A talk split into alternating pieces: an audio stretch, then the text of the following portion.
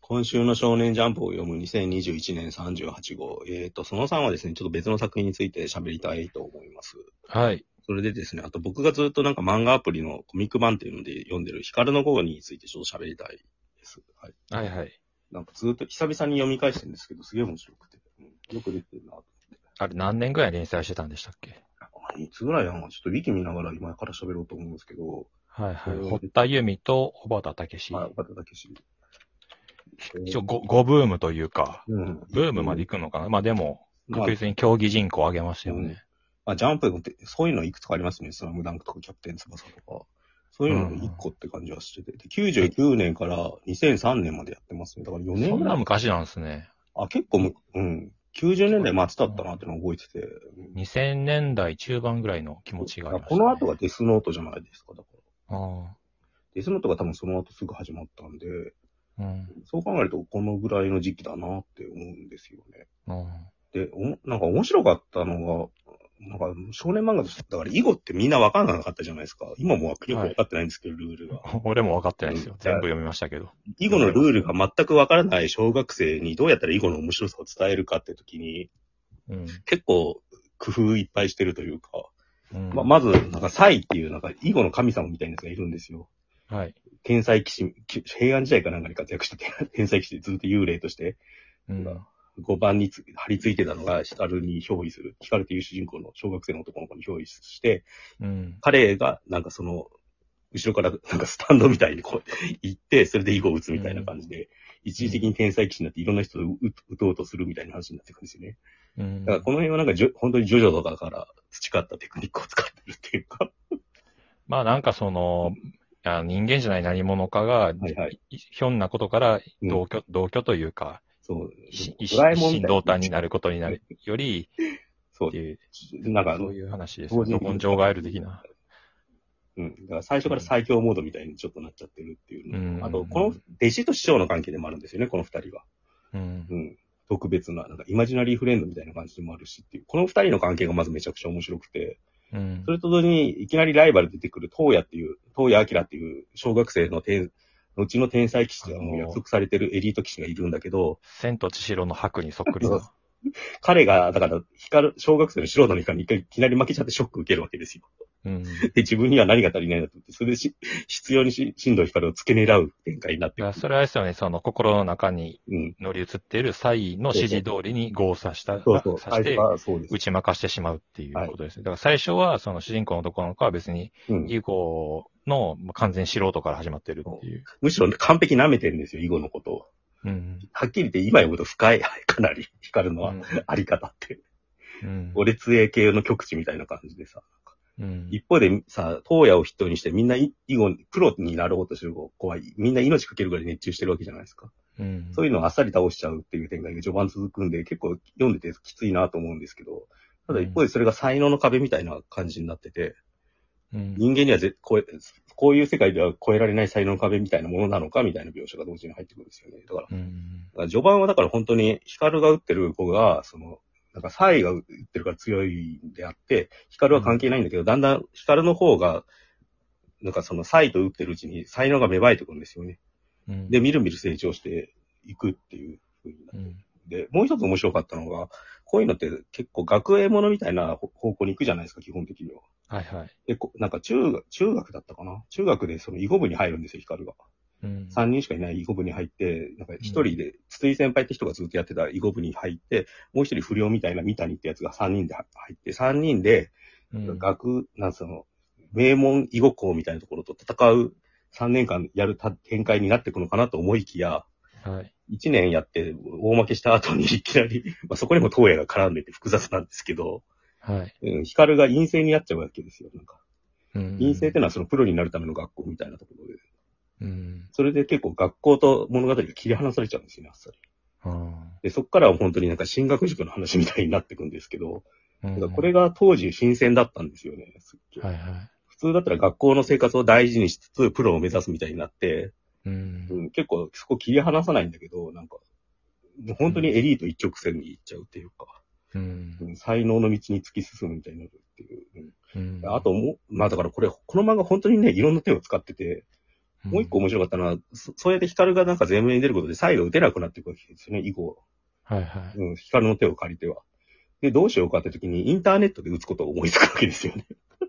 はいはい。ネット囲碁みたいのが流行ってて、そこでサイって、SAI って名前で、匿名で打つことによって、世界中の、だから、なんか、囲碁ま、ネットで囲碁打ってる人たちから注目を浴びちゃうっていう展開になって、うんあのサイってやつは誰なんだみたいになってくっていうさ。うんで、なんか、ここの東西のプロが注目するみたいな。なんか、このプロットだけでもめちゃくちゃ面白くて、うんまあ多分デスノートのプロトタイプでもありますよね。だから、この辺の展開は。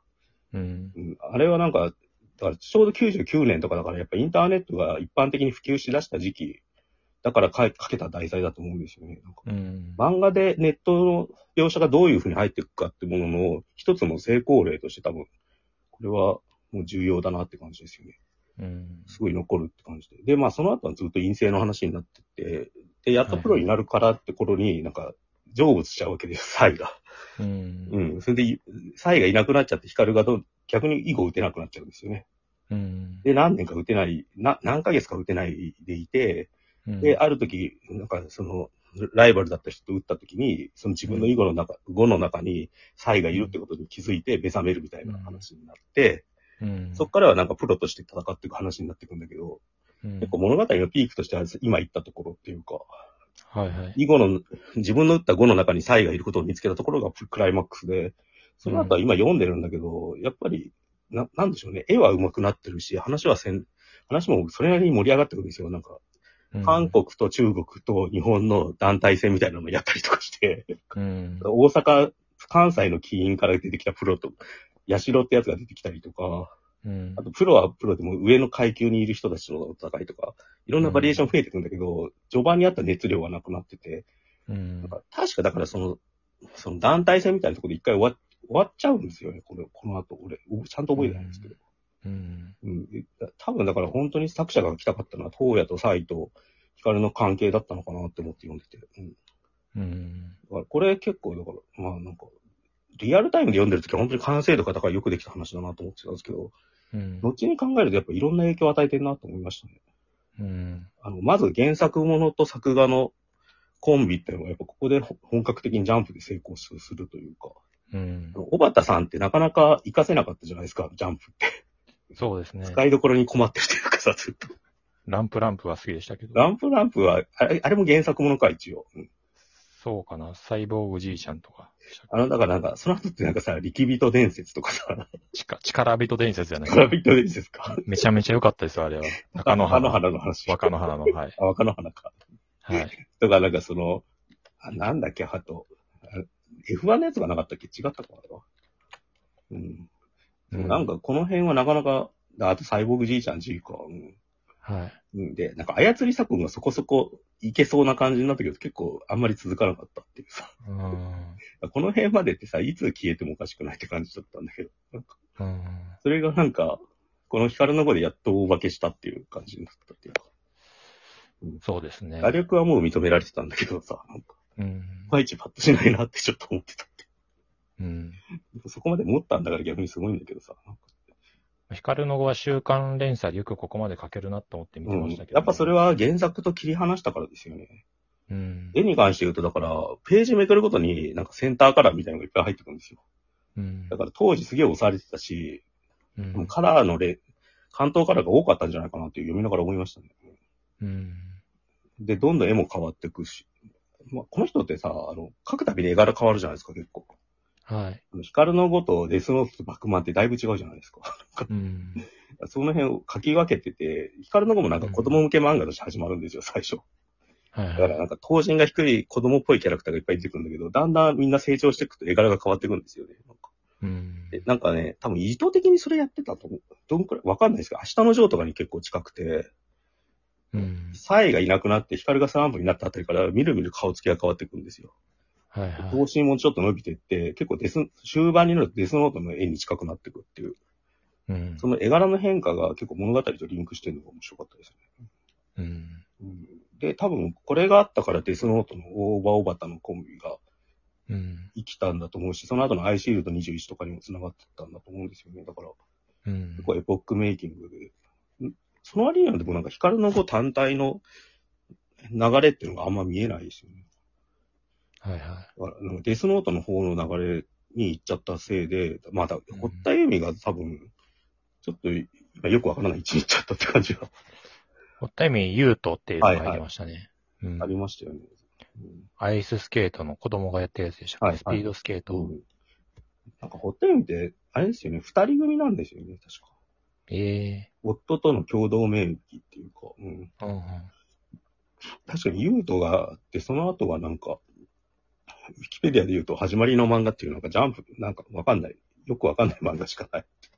うんなんだろう、これ。う多ん 分、バクマみたいなやつがうんでも、だいぶもう書いてないという、書いてない感じかな。うんうんうんでもなんか、せ少年漫画の多分正当な路線は光の子だったんだと思うんですよ。うんで、オーバーオバタがやってるデスノートとかバックマンってやっぱ変化球というか、うんき出来上がってる規定路線があってそれをどう裏切っていくかっていう邪道の路線じゃないですか。バクマン曰く。うん、バックマン的に言うと。うんそれに比べるとやっぱ光の子の方が正当派だし、その分だけ尾形さんが苦しん、いい意味で苦しんでる感じがして面白かったですね。光の語の話をするのに、なせやすみさんの話をせずに終わっていいんですか あれしてください、じゃあ。でも時間がない。い。なせやすみさんのことが好きなファンは多かったと思いますよ。 じゃあ次行きましょうか、ちょっと。